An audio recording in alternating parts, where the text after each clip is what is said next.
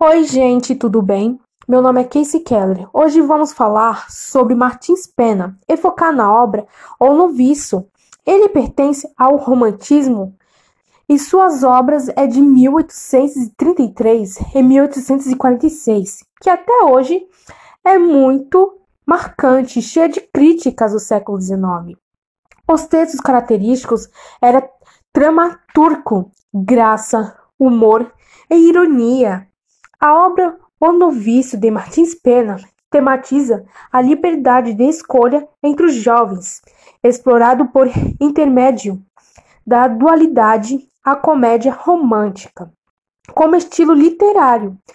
O contexto histórico e social é compreendido a sociedade do Segundo Reinado, analisando tudo que a comunidade em questão tinha de mais genuíno, mas também o que tinha de mais ridículo apresentando juízes corruptos, moças casadoras, além do cotidiano em questão.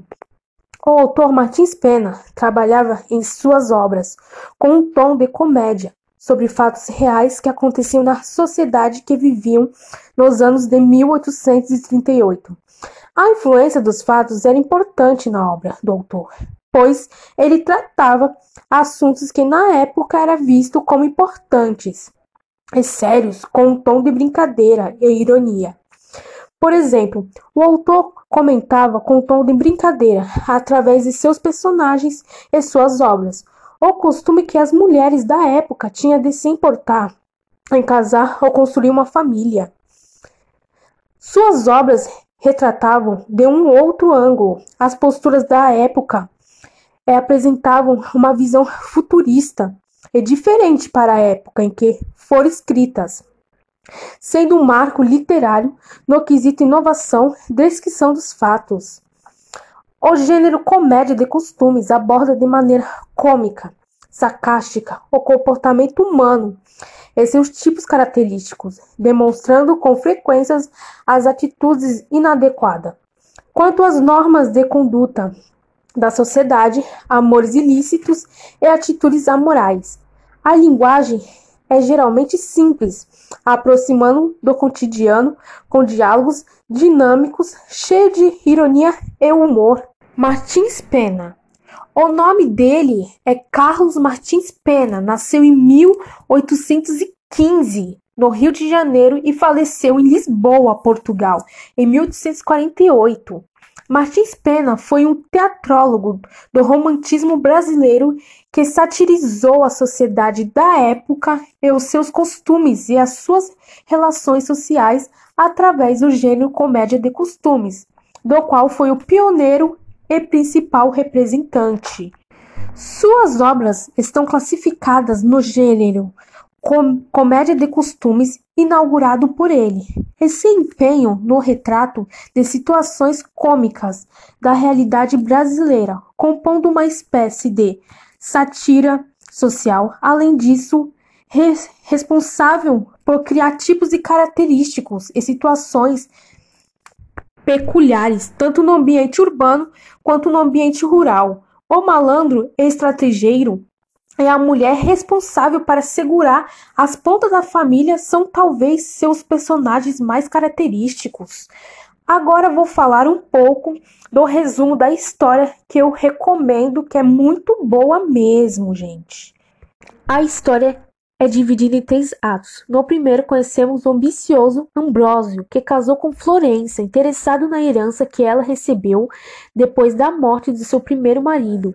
Para ter total controle da situação, planeja enviar para o convento Emília e Juca, filhos de Florença, assim como fizerá com Carlos, sobrinho tutelar da esposa. Assim, com todos fazendo o voto de promessa da vida religiosa, Ambrósio teria total controle sobre a fortuna. Conduto Carlos foge do convento, declara querer se militar. Está apaixonado por Emília, o rapaz rapidamente percebe os planos de Ambrósio, e quando surge Rosa, ex-esposa de Ambrósio, que fugirá com seu dinheiro.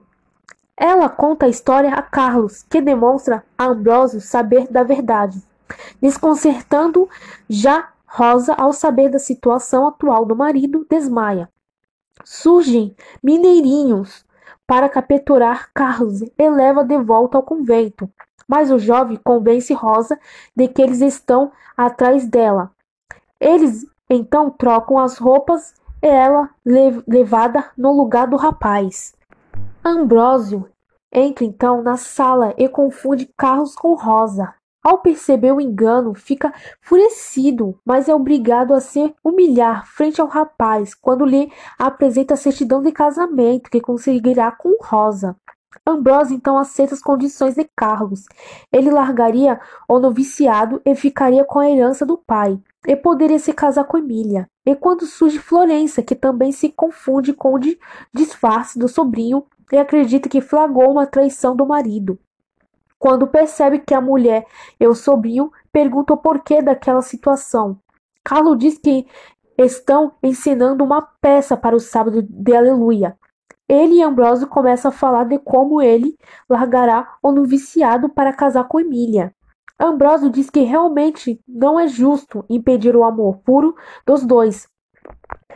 Carlos diz que em agradecimento, cede metade da herança para Ambrósio, entregando a ele a certidão de casamento como se fosse a ascensão dos bens. Ambrósio finge que não ligará para a doação, rasgando o papel para o orgulho de Florença. Porém, logo após o casamento de Carlos e Emília, surge o mestre dos noviços para novamente prender Carlos. Enfurecido, pode ter sido enganado, elevando uma mulher para o convento. Ambrósio pergunta sobre o que aconteceu com a mulher levando suspeitas de Florença. E ela pergunta: Quem é a tal mulher? E ele disse ser uma antiga namorada. E ele abandonou pelo amor que sentia por Florença. E quando surge Rosa, vestida de frade, com a certidão de casamento, Ambrósio foge. Ele é dada voz de prisão por bigamia.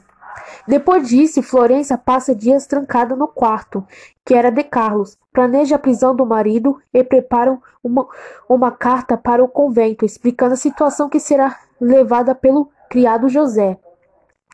Carlos foge novamente do convento e se esconde debaixo da cama, onde está Florença. Sem que ela perceba, o mestre dos noviços novamente surge atrás de Carlos.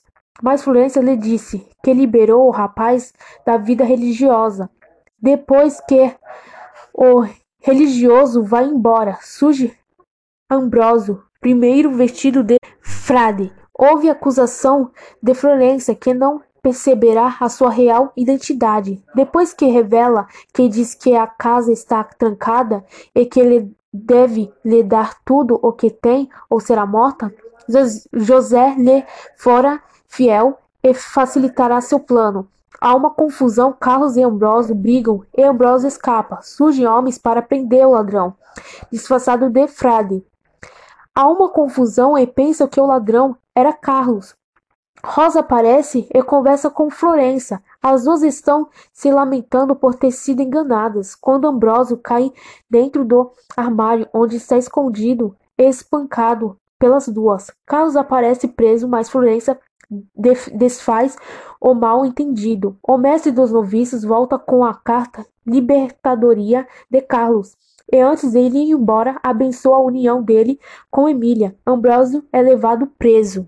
E esse foi o resumo da história.